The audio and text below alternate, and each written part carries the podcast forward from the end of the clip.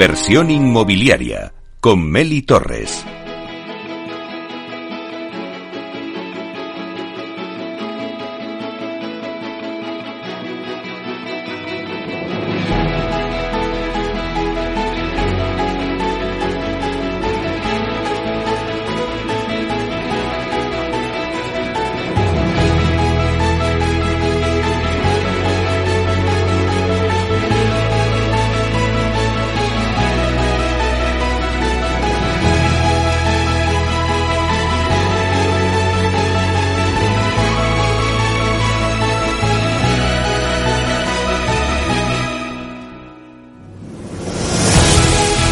Bueno, pues hoy la entrevista de la semana se la dedicamos a Antonio González, que es fundador de Worth It Investment Club. Eh, os preguntaréis, bueno, ¿y qué es Worth It Investment Club? Bueno, pues es el primer club de inversores inmobiliarios de España que permite comprar pisos en pleno centro de Madrid, alquilarlos desde el principio y sacarles una rentabilidad desde el inicio.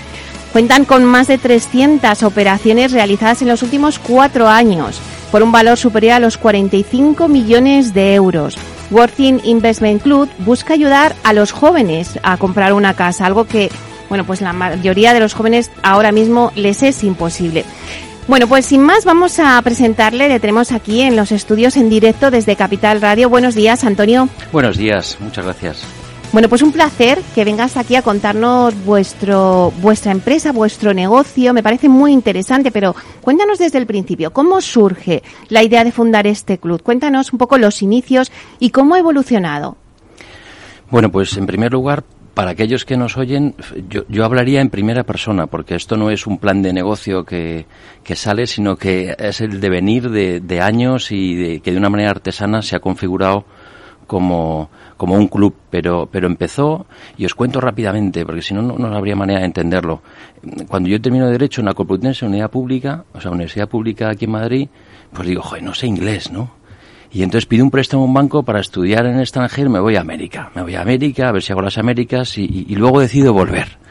Porque después de varios años allí, tenía que volver mi préstamo, lo estaba pagando, pero me vuelvo a España. Y lo que noto en España es que estaba en aquella época, en el 2000, Ahí es cuando recibíamos los primeros emails, recordaréis más de uno, ¿no? El primer email, el fermano.com. Bueno, pues eh, me doy cuenta que en España el alquiler de habitaciones en piso compartido no funcionaba, no existía. Era legal, era la típica señora que alquilaba a unos estudiantes, no existía. Y como yo vivía en Alcorcón, pero con mis padres ya me había hecho mayor, ojo, tenía 25 añitos, pero, pero ya no vivía, ya no quería vivir con mis padres, necesitaba independizarme aquí en España, ya lo había hecho en América, ¿no? Bueno, pues alquilé un pisito, bueno, un pisito grande y, y, realquilé las habitaciones. La realquilé, me quedé con la peor, la de servicio. Y entonces ahí con lo que pagaban mis otros compañeros de piso, pues yo iba pagando el alquiler y vivía mientras trabajaba en una empresa. Y esto empezó a crecer. Me llamó otro propietario que tenía un piso grande. Oye, tengo un piso, ¿por qué no me lo gestionas y me lo haces tú? Y así nació, así nació una empresa que se dedicaba a alquilar habitaciones en piso compartido en todo Madrid y ahora tenemos cientos. Eh, lo que os transmito con esto es que tenemos muy bien el contacto del mundo del alquiler, del mundo de la gente joven, sus necesidades, los procesos que pasamos todos los jóvenes desde que queremos emanciparnos, de cuáles son nuestros anhelos, de cuáles son nuestras, nuestros deseos. Y, y posteriormente eso eh, derivó esa empresa que alquila habitaciones en piso compartido y que tenemos mm, decenas de miles ya de inquilinos en estos años pues, pues derivó en encontrar oportunidades eh, porque yo decía, oye, ¿y, puedo hacer algo en lo que yo construya mi plan de pensiones? O sea, mi obsesión era hacer algo en lo que pueda ir trabajando y además ahorrando para el futuro. Esta, esta necesidad aquí en la sociedad actual de, oye, la seguridad, ¿qué va a pasar conmigo cuando tenga 80 años? ¿Qué me va a cuidar? Porque yo creo que somos una generación que nuestros hijos ya no nos van a cuidar a nosotros. tenemos que tener ahorrillos. Entonces, pues con esa obsesión, em, pues compré mi primer apartamentito, ojo, con el banco. Mi socio era el banco, me dio una hipoteca y compré mi primer apartamento. Y vi que así se iba pagando el apartamento con aquellos estudiantes que vivían en los pisos, cuando se emancipaban, pues venían a los, ya querían un apartamento, porque querían estar ya solos, habían echado novio novia. Entonces vi que de manera natural los que salían de los colegios mayores, de las residencias, de los pisos compartidos, querían su mini apartamento, su apartamento, su estudio. Y, así empecé a ver cómo había una necesidad que se canalizaba y que tenía pues una fluidez natural y, y, vi la oportunidad de comprar apartamentos que se iban pagando la financiación que me habían prestado con el alquiler de, de esos estudiantes o de esos padres que ayudaban a, y eso lo empezaste en Madrid. ¿Y, ¿Y, seguís con el foco en Madrid o queréis extenderlo a otras ciudades? Pues mira, eh, como os decía, pues todo ha nacido, todo ha fluido naturalmente y, ya pues las inversiones hemos cogido más experiencia en estos últimos años y ya, mm, uno, no invertimos solo en Madrid, también invertimos en otras ciudades y en otros países. Dos, no invertimos solo en apartamentos para jóvenes profesionales, sino que también ahora está súper de moda esto de hacer un cambio de uso, de comprar un local y hacer un cambio de uso, de dedicarnos a apartamentos turísticos, con el famoso Airbnb. Me acuerdo que Quincho una vez, pues le tengo mucho cariño y digo su nombre, cuando abrió eh, Airbnb en España, pues no puedo decir que sea el primero, a lo mejor fui el segundo o el primero, no lo voy a decir, pero, pero, pero vino a verme, oye Antonio, que tienes cosas, dame tus cosas para publicarlas en Airbnb. Nadie conocía aquello. Em, entonces, concluyendo, sí estamos en más ciudades y en más países. Estamos no solo en apartamentos, sino que hacemos locales, hacemos hoteles, hacemos eh, coliving, los famosos que está tan de moda, lo del coliving, que no sé si mucha gente sabe lo que es, porque lo, dice ahora mismo todo el mundo en la prensa, pero, pero bueno, coliving y luego el también famoso, que ahora se dice mucho, el senior living. Yo estoy pensando en hacer algo para cuando seamos un poquito más maduritos, ¿eh? que va a ser de nosotros. Tenéis muchos planes. ¿En dónde estáis, aparte de Madrid? ¿En qué otras ciudades estáis? Porque pues bueno, nos escuchan de todas partes para que también sepan pues mira, nos gusta mucho Bilbao, nos gusta mucho Málaga, tan trendy, Sevilla, te podría decir, y ya estamos también eh, con temas en Portugal. Muy bien. Cuéntanos un poquito cuál es la estrategia eh, de vuestro negocio, o sea, cómo desarrolláis vuestro negocio, identificáis inversiones que sean rentables, cómo, cómo lo desarrolláis el negocio. Pues mira, yo te diría lo primero con sentido común. Es decir, eh, la cultura del pelotazo yo creo que, no funciona y que no existe o que tiene los días contados. Y, yo hago reflexiones cuando quedo con gente y, le cuento que la palabra fondos, que ahora está tan en boga y tan de moda y, tan, y es tan cotidiana, pero los fondos, ¿quién recuerda la palabra fondo? ¿Cuándo habló alguien de fondos en los años 2000, 2005, 2010? Nacen ahí. A lo que me refiero es que Ahora mismo hay mucha competencia y nuestra idea era vamos a encontrar unidades pequeñas que la gente necesita para vivir, especialmente los jóvenes profesionales. Vamos a adecuarlas a las necesidades reales que tenemos los que vivimos en, las ciudades y que sean cómodos y que sean, que sean útiles, que, se adapten a, nuestro día a día de trabajo. Y vamos a ponerlas, eh, vamos a, a hacer alquileres flexibles acordaos, eh, antes eran los contratos de cinco años y, había que pedir un aval bancario para, alquilar un piso. A día de hoy eh, ya estamos con fórmulas de ni siquiera pedir fianza para alquilar un piso. Em, entonces, yo diría que el sentido común es vamos a buscar em, oportunidades, de ahí viene la palabra worth y que luego os cuento, vamos a buscar oportunidades que podamos agregar valor y, y ofrecérselas a la gente eh, joven para alquiler y a los inversores para que faciliten también que esa gente joven pueda vivir en ellos. Además, eh, y es la segunda derivada, eh, estamos muy enfocados en facilitar que los jóvenes puedan acceder a esa inversión. O sea que no, solo, no solo un cuarentón, un cincuentón, un fondo, un family office, estas cosas que, se oye por ahí, estos, estos anglicismos, pues que no solo sean los que inviertan. No, también, también una persona de 22 años puede invertir. Ese es un poco nuestro grito, nuestro grito y, como tenemos esta experiencia con tantos decenas de miles de jóvenes, pues hemos visto que se podría se podía realizar y en ello estamos. Bueno, y ponnos un ejemplo, Antonio, porque todo esto que nos estás diciendo para el inversor, vamos a darle algunas cifras. Un ejemplo, pues mira, un inversor podría eh, comprar un piso en el centro de Madrid por X eh, importe y poner y obtener una rentabilidad de X. Ponnos ejemplos. Perfecto. Os pongo un ejemplo de hace dos semanas. Em, nuestro trabajo, que es buscar oportunidades y luego prepararlas, adecuarlas y hacer todo el camino, toda la viabilidad. Em, encontramos una oportunidad en una calle céntrica de Madrid. Nosotros solemos estar haciendo estas oportunidades, las convertimos, o sea, las, las, las buscamos dentro de la M30, hablando de Madrid.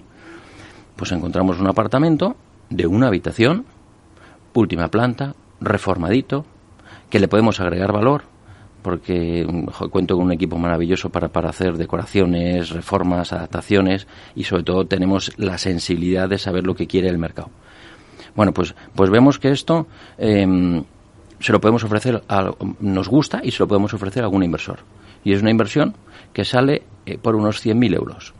Entonces, si sale por 100.000 euros la compra, significa que si uno va con financiación, la tradicional de un banco, pues te van a dar el 80%, o sea que hay que arrimar, permitirme la expresión, hay que arrimar 20 más los impuestos, unos 26, con los gastos de notario, registro, estas cositas que nosotros al inversor le decimos, mira, hay que, le hacemos el plan de viabilidad. Conclusión, con 26.000 euros puedes comprar un apartamento que se va a alquilar en, eh, creo que firmamos hoy el contrato de alquiler, esto es hace dos semanas, lo alquilamos en 650 euros. Mm, descontamos los gastos de comunidad y de IBI y al final pues te va a quedar unos 600 netos. Si esos 600 euros netos se aplican para pagar la financiación de la hipoteca que te han dado, significa que le estás ganando dinero y que hay un inquilino que te está ayudando a pagar la financiación. Sin darte cuenta, pasado unos años, tú tienes un alquiler, o sea, un apartamento pagado. Es tu plan de pensiones. Eso para los que somos maduritos, pero para los jovencitos también. Nuestra reivindicación, nuestro grito, es que un joven de 22 años, con su primera 22, 18, yo es que empecé a trabajar prontísimo, aunque estaba de becario, pero, pero con tu primera, hablamos de los miluristas, siendo milurista con 800 euros de, de una práctica remunerada donde estés haciendo, con eso puedes meterte en tu primera hipoteca, no lo dejes pasar. No va a ser a lo mejor para vivir. Si la gente joven vive con, con sus padres todavía, muchísimos años, pero si compras, lo alquilas y con el alquiler puedes ir pagando esa financiación que te han dado. Claro, antes decíamos en la introducción que en cuatro años habéis eh, gestionado eh, 300 operaciones. Ahora mismo, sí.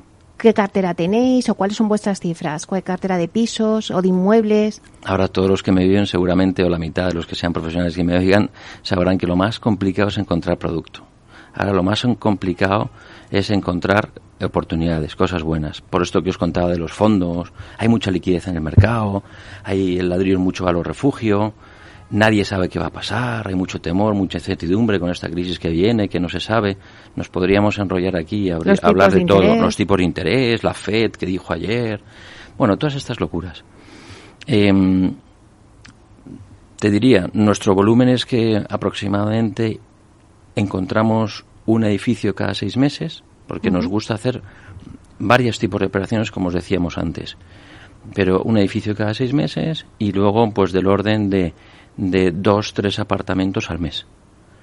Como veis, mm, pero quien, quien se dedica a esto lo sabe, es que no hay en el mercado grandes oportunidades. Ni siquiera casi diría oportunidades, hay que buscarlas mucho. Uh -huh. Nosotros hemos hecho una red de colaboradores en las que en cuanto algo sale al mercado nos llaman porque saben que somos rápidos, saben que, que lo pensamos en segundos, saben que se analizamos rápido, saben que compramos, saben que no nos asustan si hay algún problema legal y lo podemos eh, resolver. Entonces, en ese sentido, sí que nos nutrimos de una red de años de estar en la calle. Y lo nuestro es gastar zapato, porque es la única manera. Desde los despachos no nos llevan las oportunidades, hay que estar en la calle. Quizás es nuestro secreto, ese y conocer muy bien al, al el perfil de luego quien lo alquila. Un inversor, si compra algo, espera rentabilidad. Claro, ahí está. ¿Cuál es el perfil del comprador? Pues mira, hasta ahora, honestamente, ha sido como, como comentaba antes, pues esos, esos 40, 45, 50 años, clase media, eh, mucho papá que viene de Jaén, de Sevilla, que su hijo venía a estudiar a Madrid y al cabo de un año se da cuenta que está pagando un colegio mayor a 800, 900, 1300 euros y, oye, pues para eso compra un apartamento. Si al final el chico o la chica va a estar en Madrid estudiando la carrera, el máster, las prácticas y su primer trabajo, se va a tirar 7, 8 años y ya veremos si vuelve a eh, Jaén, por decir algo. Entonces, al final estos se daban cuenta que quizá les compensaba comprar y ahí lo tenían pagado y luego se quedaba para uno de los hijos, si eso. Entonces fue ese perfil de clase media que invertía en algo que se daba cuenta que en vez de tirar dinero en un alquiler, pues, pues iba comprando eh, la, necesidad de su hijo. Esto es lo que ahora nosotros estamos dando la vuelta y yo estoy reivindicando y llamando y haciendo extensible incluso a todos nuestros clientes, que, que es el segundo paso que hemos dado. Nuestros clientes, en cuanto han vivido un apartamento, le ofrecemos, oye, ¿tú no querrías comprar un apartamento como el que estás viviendo? ¿Sabes que es posible? ¿Sabes que lo puedes hacer? Pero pensad en vuestros hijos, en vuestros creadores o los hijos de vuestros amigos. Mm, oye, jóvenes, que os quiero muchísimo por encima de todo y que, y que yo creo que lo sigo siendo. Pero hoy en día con la red social, con el móvil, eh, los jóvenes no van a los bancos a pedir, oye, ¿cuánto me daríais? Tienen temor, tienen pavor, no, no enfrentan una conversación, una negociación. Bueno, pues nosotros les ayudamos con eso, les ayudamos eh, a que a que eso se lo vamos a triturar, lo vamos a le vamos a ayudar de una manera personal y vamos a buscar la oportunidad tanto de conseguir financiación como de conseguir el inmueble y que los jóvenes creo que es una oportunidad de empezar a comprar desde muy joven. Antes has dicho una cosa muy importante, que una vivienda puede ser tu plan de pensiones para el futuro. Bueno, cuéntanos, ¿qué significa la palabra worth it? Pues worth it es eh, una españolización de, de, lo que a mí me parece que, que, es un resumen de la vida, ¿no? La vida es una actitud para mí. Y, y, y, worth it es lo que vale la pena. Yo creo que tenemos que pararnos, eh, tenemos que pensar, hay que tomarse un break a veces y decir, ¿a dónde voy? ¿Qué quiero? ¿Qué vale la pena? Worth it es ¿qué vale la pena? Worth it es oportunidad. Worth it es mm, voy a por ello. Entonces, eso es nuestra filosofía. O sea, vamos a ver qué es lo que merece la pena. En ese sentido, em, bueno, pues te, decía lo del plan de pensiones. Mi obsesión personal, luego ya lo he hecho extensivo, mis amigos pues ya se van dando cuenta que hay que vivir muy bien, pero también tenemos que ir pensando en el futuro. Y como no sabemos qué va a pasar, que si con las pensiones vamos a vivir muchos más años, eh, cuántos años vamos a tener que seguir trabajando, pues esa, esa obsesión sana, ojo, que yo, bueno, yo intento que sea sana y que no sea... Em, no sea mala vaya, pero vamos a ver cómo puedo tener unos ingresos en un futuro si tienen que cuidarme, si tengo una enfermedad, no quiero ser, como dice mi mujer, ¿no? El undécimo mandamiento es no molestar. Bueno, pues yo no quiero molestar a mis hijos.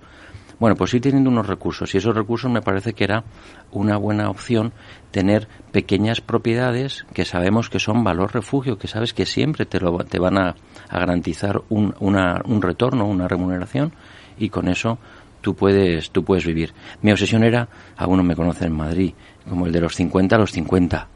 Yo quiero ser el de los 50 a los 50, tener 50 pisos pagados a los 50 para así decir, oye, pues tengo unos ingresos. Y, y créeme que se puede, créeme que se puede. Hay que tener un plan, una estrategia y, y luego trabajar. Si el secreto es trabajar, trabajar con mucho, con mucha ilusión. He encontrado en mi caso una, una pasión y así todo el equipo que tengo a mi lado. Eh, todos vivimos con pasión esta búsqueda de oportunidades y luego agregarles valor. Claro, eh, al final es comprar una vivienda para luego el alquiler y el alquiler después de la pandemia, bueno, pues ha sido la niña bonita, ahora todo el mundo eh, hay una gran demanda del alquiler, pero eh, claro, pues hay muchas limitaciones a los precios del alquiler. ¿Cómo crees que va a evolucionar este mercado con esas limitaciones? El mercado al final es el mercado y aunque le pongamos reglas o cortapisas, pues eh, al final el mercado vive y, evoluciona a, las necesidades de la gente. A ver, es verdad que Madrid, pues os decía que estamos fundamentalmente radicados en Madrid, pues Madrid está vivo. Me encantaría decir lo mismo de otras grandes, de otras zonas de España, que, que, que, que, adoro, pero, pero es verdad que Madrid bulle. Y es verdad que Madrid los jóvenes vienen a estudiar, si pueden aquí, si no es la carrera, es un máster, es unas prácticas, es el primer trabajo. Lo queramos o no, pues está todo muy centralizado. Ojo, mm. no me agrada, insisto. Y he estado durante muchos años trabajando en el medio rural y ayudando al medio rural a su, a su desarrollo. Pero esto es lo que tenemos en Madrid. ¿Cómo evoluciona el alquiler? Pues mira, la gente, pues igual que en Europa y en el resto del mundo, pues tenemos que vivir. Si tienes dinero, pues compras. Lo que pasa es que nosotros ahora estamos diciendo que incluso sin dinero puedes comprar. Y esta mentalidad hay que cambiarla. O sea, no, es que en mentalidad en España no tenemos una mentalidad de inversión no nos han enseñado en el colegio ninguna asignatura de gestionar tus finanzas. Yo tengo amigos que me dicen, tengo un problema porque no sé gestionar mi economía familiar. Me gasto más a veces de lo que... Bueno, pues esto no, no lo enseñan en el colegio. A donde voy es que el mercado del alquiler seguirá funcionando. Las ciudades me parece que en el centro se están convirtiendo en mucho inversor que ha comprado algo y hay menos propietarios. Los jóvenes, que son los que van a dar el dinamismo al alquiler, eh, eh, siguen llegando a Madrid en concreto y van a vivir de alquiler hasta que no descubran nuestra fórmula. Eh, pero, pero creo que el alquiler, aunque le pongas mm, limitaciones, aunque le pongas alguna limitación desde el punto de vista legal, con no sé si te referías quizá al tema de los alquileres subidas de precio, bueno, al final es el mercado, al final la gente tiene que vivir y la gente va a pagar lo bueno bueno y lo, y lo malo pues malo. Quiero decir que esto como las rebajas, compras en una cosa buena a un precio y la cosa un poco más regular a otro precio. Sí, que bueno, en Barcelona con las limitaciones de, los precios, pues al final la oferta no ha funcionado y, la, y la oferta no se ha contraído, que es lo peor que le puede pasar a lo mejor al mercado, ¿no? Limitar el mercado casi siempre es negativo, al menos desde mi experiencia en los 20 años que llevo trabajando en el sector. Mm. Eh, es contradictorio, ha pasado en otros países y, y bueno, pues aquí eh, eh, y más en España, la verdad es que el mercado tiene más influencia, tiene más poder, digamos, que las propias eh, limitaciones que se les quiera poner. ¿Qué consejos, ya nos queda un minuto, qué consejos le darías al inversor que nos esté escuchando? ¿Dónde os pueden localizar? Si dice, oye, pues me interesa, ¿no? invertir, buscar algún pisito en el centro, como estás diciendo de Madrid, comprar y luego al alquiler y así pues tengo mi plan de pensiones. ¿Qué le dirías al inversor? ¿Dónde se tienen que poner en contacto con vosotros o dónde os buscan? Bueno, em, lógicamente tenemos una web y ahí vendrá un teléfono y pueden llamar y, estudiaremos cada, cada, caso y hacemos inversiones desde esos pisos o pisitos que queda así como muy claro el mensaje, pero también hacemos inversiones de un edificio en el que entramos con, con, con dinero, con trocitos de dinero de cada uno, ¿no? Esto que también se habla ahora de crowdfunding. Pero em, yo creo que sí, ese sería el, nuestra página web de worthy.com con W o, en el teléfono 91555 3030. Ahí nos pueden llamar y, les vamos, les tomamos nota y les iremos, iremos examinando cada caso, porque nosotros somos un, sastre, somos un, somos un sastre a medida para, para, para lo que cada uno necesita. Eh, e insisto, y los jóvenes, yo terminaría con eso. Eh, si sin querer, si compráis vuestra primera vivienda a los 18, 20, 21, os vais a dar cuenta que a los, 20, a los 30 tenéis, tenéis dinero para comprar vuestra vivienda donde viváis. Pues nos quedamos con ese mensaje. Muchísimas gracias Antonio González, fundador de Worth It Investment Club, por estar aquí en directo en Capital Radio. Un placer. Muchísimas gracias a vosotros, encantado. Hasta pronto.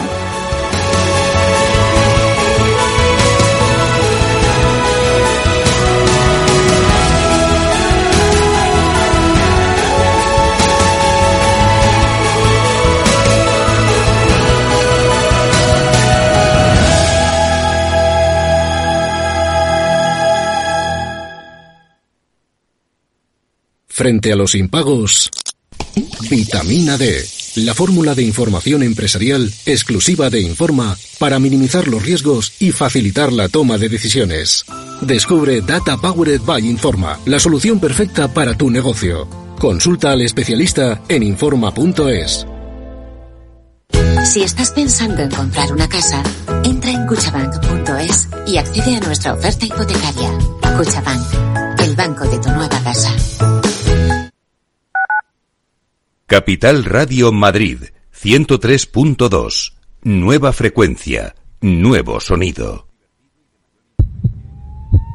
Que esta no sea la última canción que escuches. No uses los cascos ni el móvil al cruzar ni cuando uses patinete o bicicleta. Pon atención a las señales de tráfico y los semáforos. Por tu seguridad y la de los demás. Plan Estratégico Municipal de Seguridad Vial 2021-2030. Ayuntamiento de Madrid.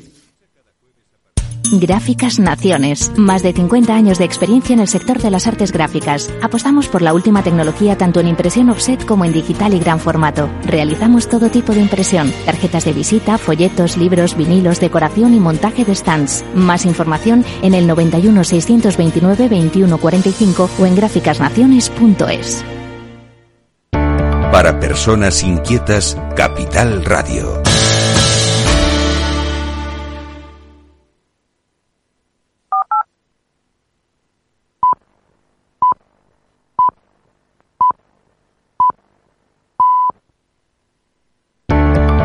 Personas inquietas, Capital Radio.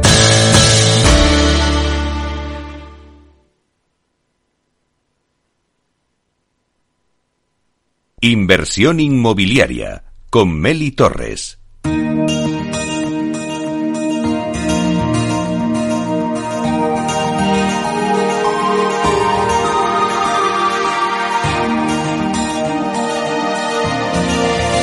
En nuestra sección La Vía Sostenible con Vía Ágora, os contamos la transformación de la vivienda del futuro enfocada en una construcción sostenible como pilar principal.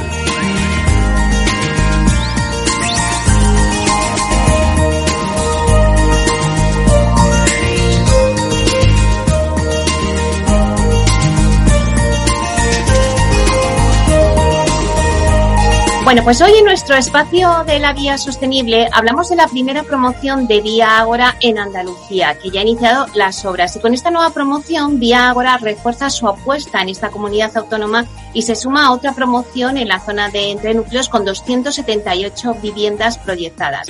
Bueno, pues para hablarnos de todo ello, tenemos hoy con nosotros en directo a Sonia Díaz, que es directora de la Delegación de Andalucía de Vía Ágora. Vamos a darle la bienvenida. Buenos días, Sonia. Buenos días, Meli. Encantada de estar con vosotros.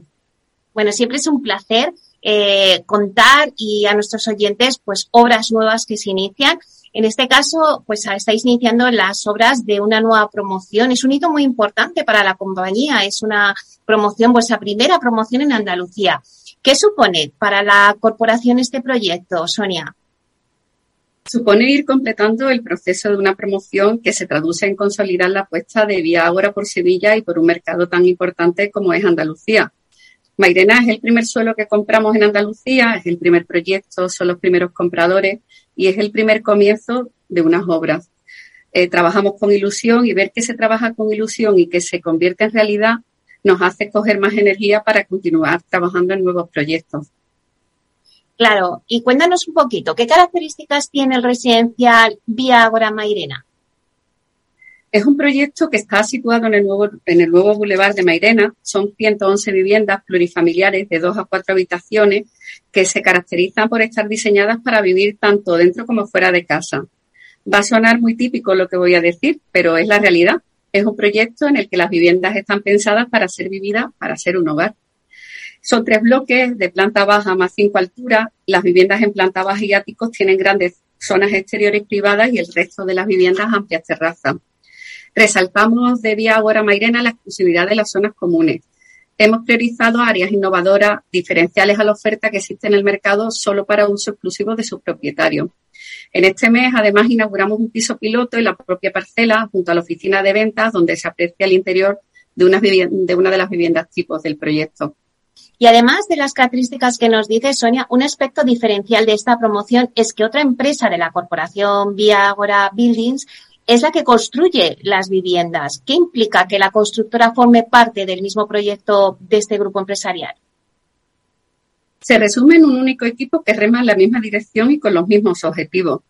La mejor respuesta la tenemos en la promoción que acabamos de entregar en Madrid, en Vía Agora San Jaime, el trabajo en equipo ha sido fundamental para que la obra haya finalizado con la satisfacción por parte de todos, pero sobre todo con el reconocimiento de los compradores de un trabajo bien hecho. Constructores promotora en el grupo es un ejemplo claro de sinergia, clarísimo. Claro que sí. Y el nuevo Boulevard de, de Mairena, que antes nos estabas comentando, es hoy en día una de las zonas más demandadas de la capital hispalense. ¿Qué beneficios tiene vivir en esta zona? El nuevo Boulevard es una zona de expansión eh, que combina las ventajas de vivir en una zona tranquila con los beneficios de estar en un área residencial que cuenta con todos los servicios. Buenas comunicaciones, la línea 1 de metro, centros de salud, colegios, institutos, supermercados, una diversidad en restauración muy interesante y multitud de zonas verdes el nuevo bulevar ha convertido a Mairena en un nuevo área residencial de referencia, no solo de la zona del Aljarafe, sino que también atrae a muchas personas que vienen interesadas de Sevilla capital. Y este proyecto no es el único que Vía Agora tiene en Sevilla, ni tampoco en Andalucía. Eh, ¿Nos puedes hablar un poquito de las promociones que tenéis proyectadas en la comunidad andaluza? Sí, en Vía Agora hemos apostado por invertir en Andalucía tanto en vivienda libre como protegida Actualmente estamos en Sevilla y en Málaga. En Sevilla, además del proyecto de Mairena, estamos desarrollando Vía Ágora entre núcleos. Es un proyecto que va dirigido a todos aquellos eh, interesados que cumplan con el régimen general de protección oficial. En total son 278 viviendas en altura con amplias zonas comunes y en la que esperamos iniciar obras próximamente. El proyecto tiene todas las señas de identidad de Vía Ágora, eficiencia energética, sostenibilidad, y unas zonas comunes muy amplias donde van a poder disfrutar también todos los compradores. Además de estas promociones en Sevilla, hemos continuado el plan de expansión en Andalucía, invirtiendo en Málaga en el sector de Sánchez Blanca. Sánchez Blanca es un nuevo barrio que va a ser conocido como Distrito Z, está a cinco minutos de la zona universitaria de Teatino. Eh, más de 70.000 metros cuadrados con zonas verdes, huertos urbanos, parque para mascotas, zona de recarga de coches eléctricos. Es un sector muy innovador que va a resultar muy atractivo para el mercado de Málaga.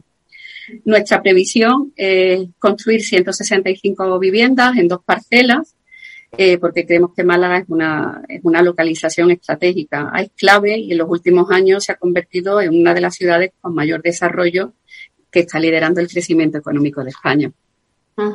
Bueno, la verdad es que sí, eh, Málaga es un destino que muchos, mm, bueno, pues tanto nacionales, inversores nacionales como internacionales, ¿no? Han puesto el foco y toda la comunidad andaluza está siendo ahora mismo objeto de deseo, ¿no? Por parte del sector inmobiliario. Así que creo que estos proyectos van a, a resultar muy bien.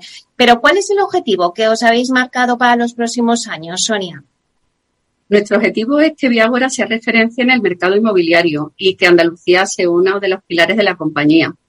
Trabajar para que los jóvenes tengan acceso a la vivienda es muy importante, que nuestros clientes estén satisfechos con nuestro trabajo y con un estupendo equipo de profesionales es otro de los objetivos y en ellos seguimos trabajando día a día. Pensamos y pensamos eh, globalmente y actuamos de manera local basándonos en la innovación, el respeto medioambiental y el compromiso, tanto social como con nuestro cliente y con las personas que componen la compañía. Nuestro lema es miramos hacia adelante, miramos a un futuro mejor. Bueno, pues la verdad es que tiene muy buena pinta este proyecto que nos has contado de Vía Ahora Mairena.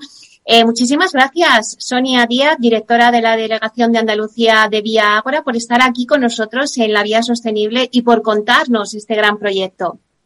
Muchísimas gracias a vosotros. Hasta pronto. Muchas gracias, hasta pronto. Capital Radio, la genuina radio económica.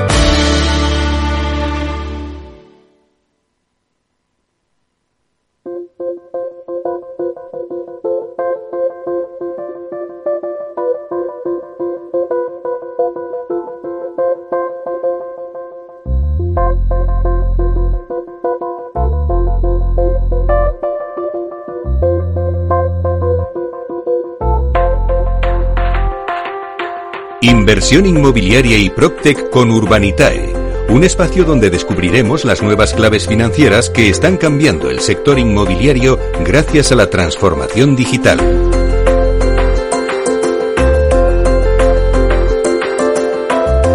Bueno, pues hoy en nuestro espacio Inversión Inmobiliaria de la mano de Urbanitae vamos a profundizar en las claves financieras que nos ofrece el mercado de la inversión inmobiliaria. Y para ello contamos con la presencia de José María Gómez Acebo, director de clientes institucionales en Urbanitae. Vamos a darle la bienvenida. Buenos días, José María. Buenos días, Meli. Bueno, ¿cómo estás? imagino que con mucho calor, como todos.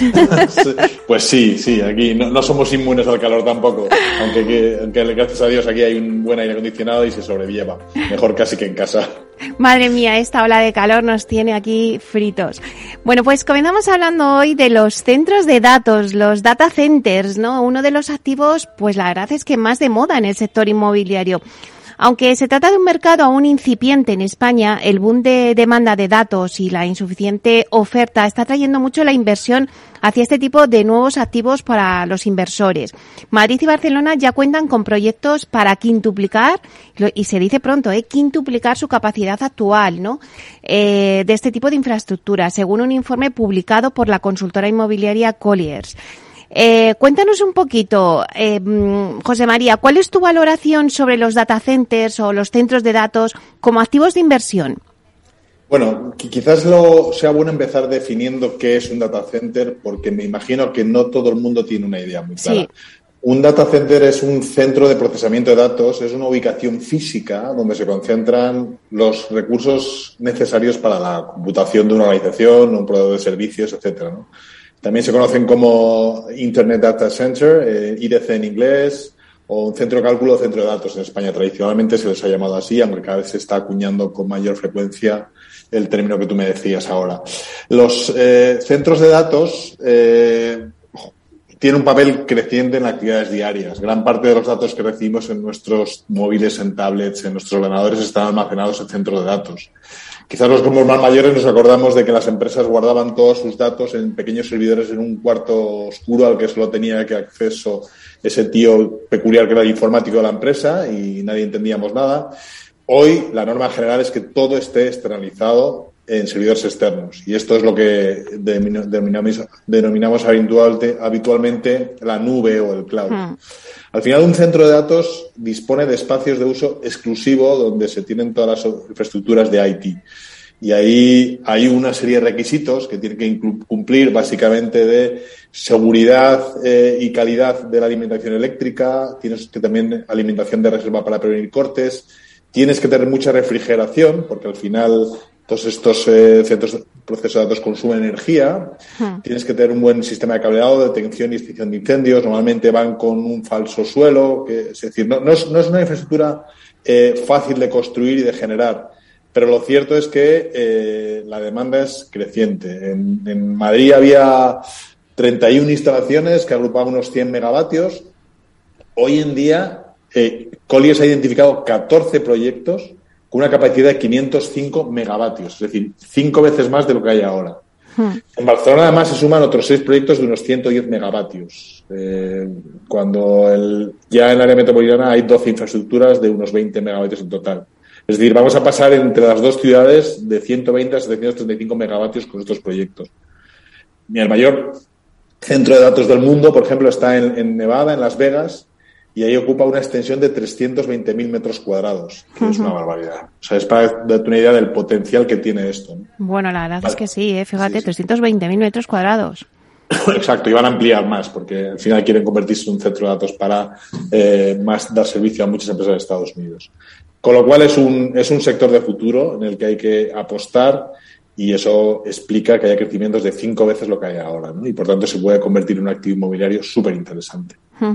O sea que bueno, de los eh, inversores que nos estén escuchando, importante, ¿no? Eh, que tengan el foco también dentro de su cartera de inversión en activos eh, que miren también los data centers. Pasamos a hablar también del sector logístico, que sigue confirmando su fortaleza. Según la consultora Savills, la inversión inmobiliaria mundial en logística alcanzó los 278.096 millones en 2021.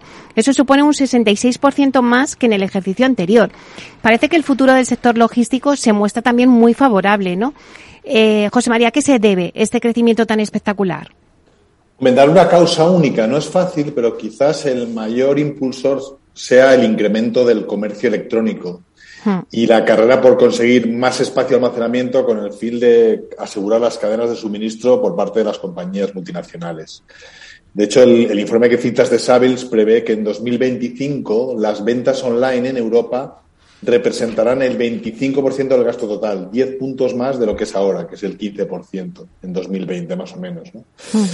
Luego hay un segundo factor que es la optimización logística que están adoptando las empresas para ganar eficiencia. También eso supone un peaje, un peaje en, forma de mayores necesidades de almacenamiento. Y una encuesta que hizo McKinsey en 2021, la consultora McKinsey, revela que el 61% de las compañías habían inventado su inventario de productos críticos y eso ha supuesto un importante motor para la contratación de activos logísticos en todo el mundo en los últimos dos años. Y esa tendencia probablemente continúe aquí adelante. La tasa de disponibilidad de superficie logística, es decir, cuándo es la vacante que existe en el mercado, si yo quiero entrar en un mercado y quiero contratar un almacén, eh, ¿cómo de fácil lo tengo? En, Europa es del 3,5% y del 4,4% en Estados Unidos. Es decir, es bastante, bastante baja. En los dos últimos años, las alteraciones provocadas por la pandemia y la crisis actual en, en Ucrania han provocado que las empresas de todo el mundo, además, estén encontrando muchos problemas con la cadena de suministro y luego el más reciente incluso el aconfinamiento en, en Shanghai, que hizo que fracturaran muchas cadenas de suministro a nivel europeo porque no, no teníamos suministro desde China. Hmm. Es todo lo que está llevando su momento de, de, inventarios y a un cambiar y a diversificar las fuentes de, de fabricación y necesitas más almacenes. ¿no? Pues con el pipeline que tenemos de desarrollos que está un poco rezagado, eh, la mayoría de mercados a nivel mundial seguirán teniendo poca oferta y por tanto va a aumentar las rentas, me temo, y va a continuar esa diferencia entre oferta y demanda. Eh, esto es una preocupación para los inclinos, porque en general, aunque el coste general representa en torno a media el 5%, eh, sí que es significativo si ese coste va aumentando para las cuentas resultados de las compañías. O sea que también el, sector logístico también lo tienen que tener los inversores ahí en, su radar, ¿no? Porque también es un, un activo interesante. Efectivamente. Bueno, y también vamos a hablar de las oficinas, ¿no? Que tras la pandemia, pues las oficinas poco a poco han ido también recuperando su valor como activos inmobiliarios, ¿no? De este modo, el 69% de las empresas asegura estar ampliando sus espacios de oficinas, rediseñándolos, manteniéndolos, o se mantienen a veces eh, indecisos, ¿no? Mientras que el 31% restante ha decidido reducirlo. O sea que, por un lado, un 69% de las empresas asegura ampliarlo y el 31% ha decidido reducirlo. Estamos ahí, ahí. Al menos así lo refleja el estudio a nivel global realizado por ISS, que es la firma de integración de servicios y Workplace. Eh, lo que está claro, mm, José María, es que en los dos últimos años las prioridades de los espacios de trabajo pues han cambiado de forma significativa tras la pandemia. Eh, no sé cómo ves tú el futuro de las oficinas como activos inmobiliarios. Yo lo veo intenso. O sea, yo creo que el movimiento a favor del teletrabajo existe, pero también se ha puesto de manifiesto la importancia de las, trabajar dentro de una compañía, de tener una interrelación diaria y, continua con tus compañeros, como fuente de ideas, como fuente de aprendizaje. Hmm. Y entonces, cuando empezó la pandemia, es verdad que la eficiencia operativa y el ahorro de costes eran lo que las empresas estaban mirando más prioritariamente a la hora de planificar y tomar decisiones sobre sus propias oficinas y sus espacios de trabajo. Hoy lo que esa encuesta que citabas demuestra es que el compromiso de los, con los empleados ha pasado a ocupar el primer lugar. También porque la atracción de talentos se ha convertido en una de las prioridades principales. Y para conseguir esos objetivos, las empresas lo que están haciendo es invertir en espacios de trabajo, mejorando sobre todo las instalaciones, en el entorno de la propia oficina y las experiencias de los empleados. Todo ello con la finalidad de permitir una mejor innovación y colaboración entre empleados, incrementar la presencialidad, es decir, que vengan porque estén más a gusto en la oficina que en casa, y potenciar al final el sentido de pertenencia.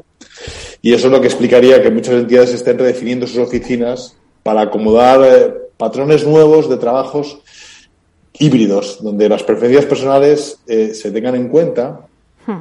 y se centren no solo en el lugar físico en el que la plantilla trabaja, sino en la propia experiencia de empleado cuando llegan a la oficina. O sea, queremos que los empleados vayan a la oficina con ganas, que encuentren un entorno agradable donde trabajar y que no sigan prefiriendo estar en casa porque al final eh, eh, eso actúa en detrimento de la innovación, de la colaboración, lo que se ha ido viendo estos meses, estos meses en pandemia, ¿no? Al final, cuando estábamos en pandemia, eh, bueno, pues se decía que las oficinas, pues que era un sector que, que, bueno, pues que estaba destinado a morir y al final el tiempo pues ha dado eh, la razón a aquellos que decían que está más vivo que nunca. O sea, las oficinas, pues los empleados han vuelto a sus oficinas y también yo creo que es otro de los activos que tienen que tener los inversores en el radar, ¿no? Como hemos dicho. Eh, no solamente los data centers, pues por lo primero que hemos hablado, también el sector logístico es interesante, sino que también las oficinas ahí no se pierdan de vista porque también es un, un activo muy interesante para el inversor. Pues si te parece, José María, vamos ya a hablar de la actualidad de Urbanitae, porque es que de verdad que no paráis. Y además es que lanzáis un proyecto, ¿no? Eh, bueno, pues acabáis de hacer, lanzar un proyecto y es que se acaba, se agota el ticket en, en, en, en horas, en segundos. Eh, no sé, cuéntanos un poquito qué está pasando en Urbanitae. Bueno, está pasando que efectivamente la presión inversora, la confianza en nuestros inversores es muy alta y entonces eso nos ha provocado problemas porque encontramos mucha gente con muchas ganas de invertir que cuando llega el momento de hacerlo se encuentra con el proyecto se ha llenado muy rápido y, no le ha dado tiempo, ¿no? Y entonces eso frustra y yo lo entiendo. Cuando tú le has dedicado un tiempo a estudiarte un proyecto y vas con ilusión para invertir en él, quedarte fuera es como mínimo incómodo, ¿no? Sí. Entonces estamos permanentemente escuchando sus opiniones, viendo formas. Existe, no existe una fórmula perfecta, pero en el último proyecto que hemos hecho hemos conseguido acercarnos a algo eh, más parecido a lo que los inversores quieren. Es un proyecto de San Lucas de la Barrameda, que por describirte un poco por encima es una promoción en dos fases de unas 60 viviendas. La primera entrega sería a los 20 meses y la segunda unos 12 meses después. Eh, con una rentabilidad atractiva en, los términos que nosotros habitualmente manejamos, que históricamente estamos en una media de un 15% anual. Eh, y en este caso, pues para conseguir que, toda esta gente pudiera entrar y diera tiempo a entrar, etcétera, mantuvimos la operación abierta durante 24 horas a base de un sistema de prefunding, es decir, levantamos el doble del capital necesario, la posibilidad de alcanzar ese nivel. Y de esta forma, pues todo el que quiso pudo entrar. Y esa va a ser un poco la política. Con mayor frecuencia haremos eh, proyectos con prorrateo o limitando el ticket máximo de inversión. Ese es el caso, por ejemplo, de un proyecto que sacamos ahora en Madrid, que es una transformación de un local en seis viviendas turísticas, que además que va a tener un contrato de explotación ya con un operador profesional, que ya nos garantiza una renta de alquiler permanente y donde podremos sacar una plusvalía en el momento en que se venda el activo en un plazo de unos dos años, hemos estimado, aunque puede ser antes. Eh, el contrato de alquiler que tenemos firmado con el exportador permitiría ya de por sí una rentabilidad bruta en torno al 8%, lo cual ya nos deja muy tranquilos. Y entonces, este proyecto, por ejemplo, lo que hemos dicho, oye, para que el mayor número de inversores puedan participar, insistimos que eso es una de nuestras filosofías, democratizar la inversión y hacerla accesible a toda clase de inversores, vamos a limitar el ticket máximo del proyecto a 5.000 euros nada más. De esta forma van a poder entrar muchos proyectos. No es un proyecto grande, también hay que decirlo, son unos 800.000 euros, algo por debajo, pero por lo menos todo el que habrá mucha más gente que pueda entrar que si permitiéramos la entrada de grupos grandes con cantidades importantes que podrían llegar a copar el volumen total del proyecto financiado.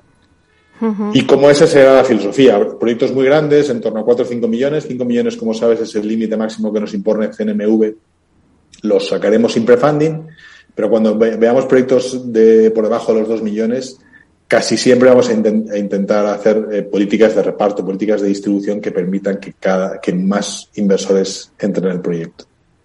Este nuevo proyecto, José María, que, lanzáis ahora en Madrid es junto a Atomium, ¿no? Sí, Atomium es un promotor que confió con nosotros desde, desde el principio. Es el tercer proyecto que hacemos con ellos.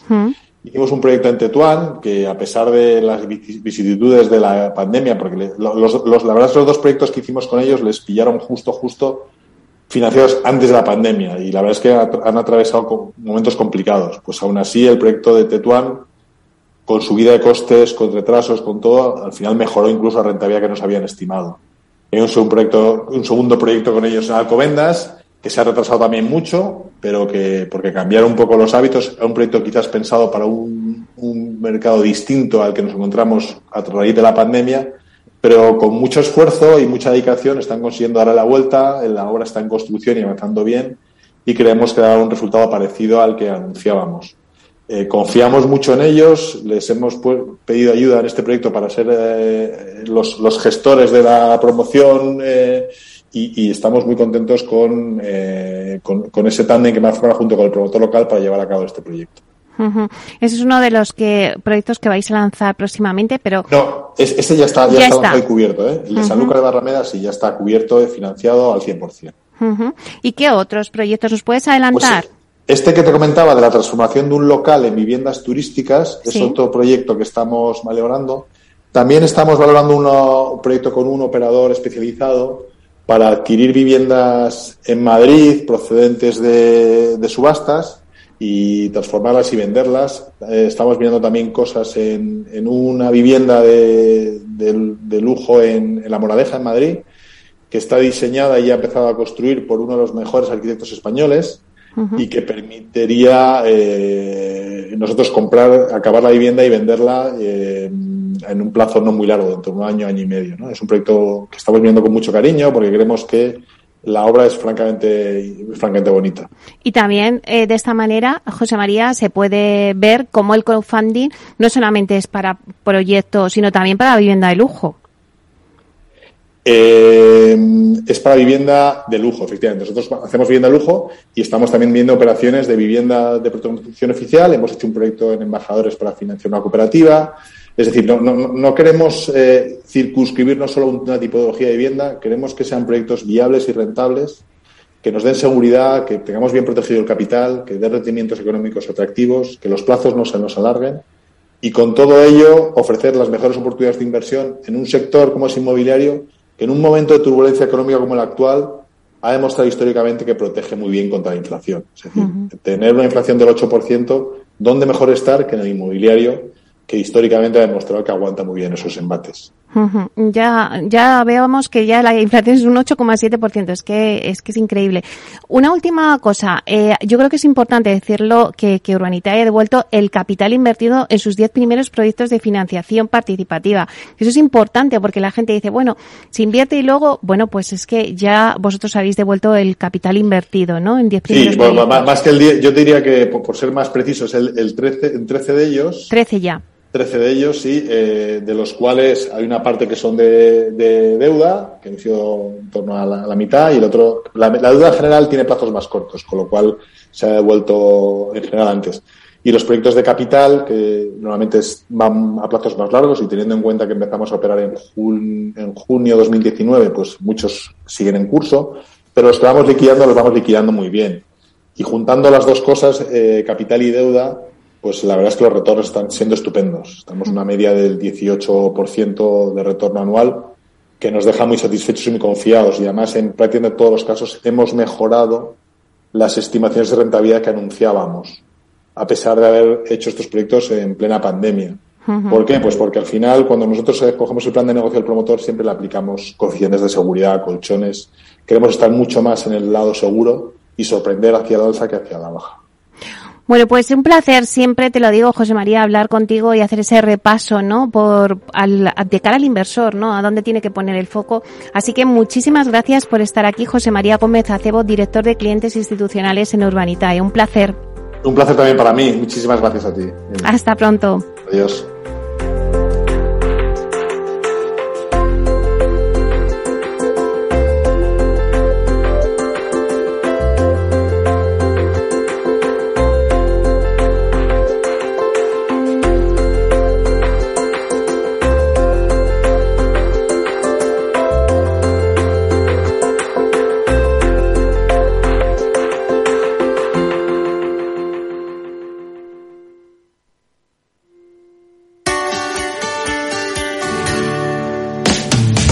Humanos en la Oficina, el programa más divertido y de mayor influencia en el mundo de las organizaciones, con el presentador de mayor audiencia en el mundo del capital humano y speaker internacional Miguel Ángel Pérez Laguna. Todos los viernes a la una de la tarde en Capital Radio.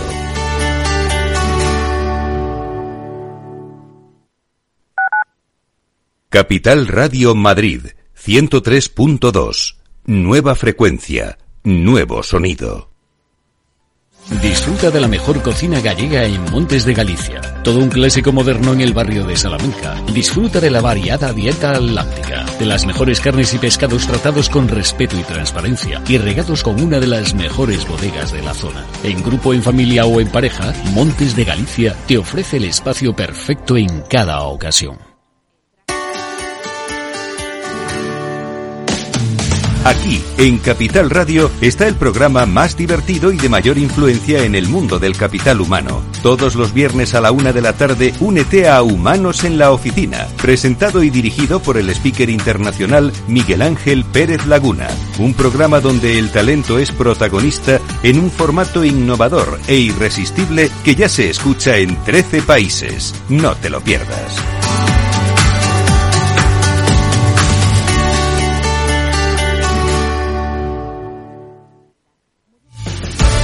Muy buenas, mi nombre es Sergio Fernández y estoy aquí para invitarte al primer programa de criptomonedas de la radio española. ¿Quieres saber qué es un Bitcoin? ¿Qué es esto de Cardano, Solana, Ethereum? Todo esto te lo vamos a contar en Cripto Capital de lunes a jueves de aquí en Capital Radio.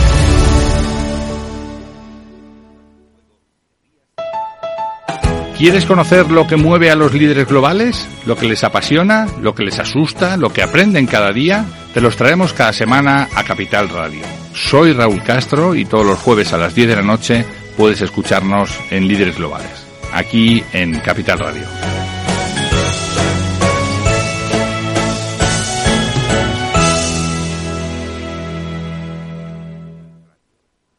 Capital Radio, la genuina radio económica.